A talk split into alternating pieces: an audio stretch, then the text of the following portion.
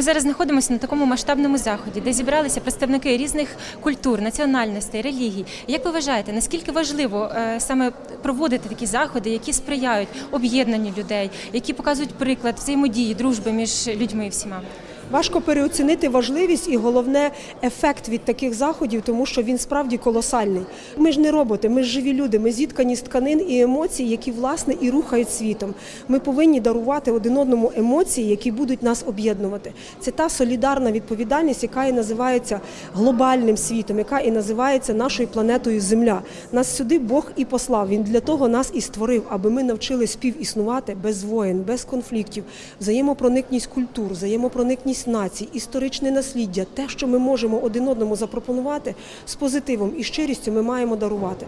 Я вкотре хочу подякувати організаторам, пані Анні Авраменко, яка вклала сюди серце, вклала сюди душу, багато працювала, щоб ми сьогодні прийшли і насолодилися товариством один одного, побачили культуру, побачили етноособливості нації, які сьогодні будуть представлені. Зрештою, познайомились, можливо, з якимось новими гранями їхньої культури, бо ми ж не все знаємо. Людина мусить вчитися щодня змінюватись і понесли додому цей позитив, цю енергію, яка буде потім лише працювати на благо України.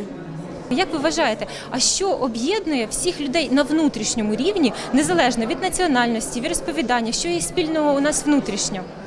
Як на мене, всіх без винятку нас повинна об'єднувати любов. Оце те внутрішнє відчуття, яке є до мами, до батьківщини, до навколишнього середовища, до тварин, до один одного. Ми маємо користуватися тою величезною цінністю, яку нам подарував Бог. Це любов. І коли ми її випромінюємо, коли ми її даруємо, коли ми обмінюємося цією любов'ю, світ абсолютно змінюється. І це те, що ми повинні культивувати, виховувати, вирощувати, а потім дуже сильно оберігати протягом свого життя.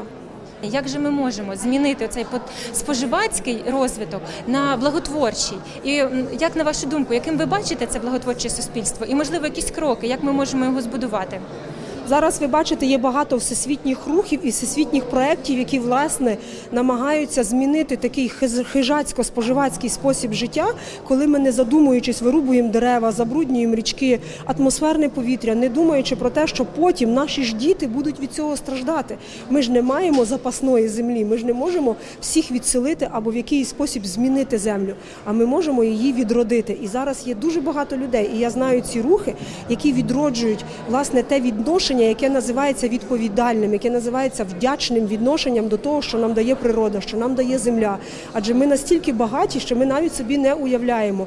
Лише самі варто самим оцінити, наскільки це багатство може змінитись і наскільки воно може змаліти, якщо ми не будемо його примножувати. Отже, оцей перехід від індивідуалізму до колективного розуміння наших спільних відповідальностей у різних сферах, і в політичній, і в економічній, і в нерозповсюдженні зброї, і в нерозповсюдженні ядерної зброї, і кліматичних змін, коли ми всі долучаємося, коли ми розуміємо, що, наприклад, Антарктида чи космос це наше спільне багатство. А коли ми розуміємо, що види тварин, які занепадають чи зникають, це наша спільна біда.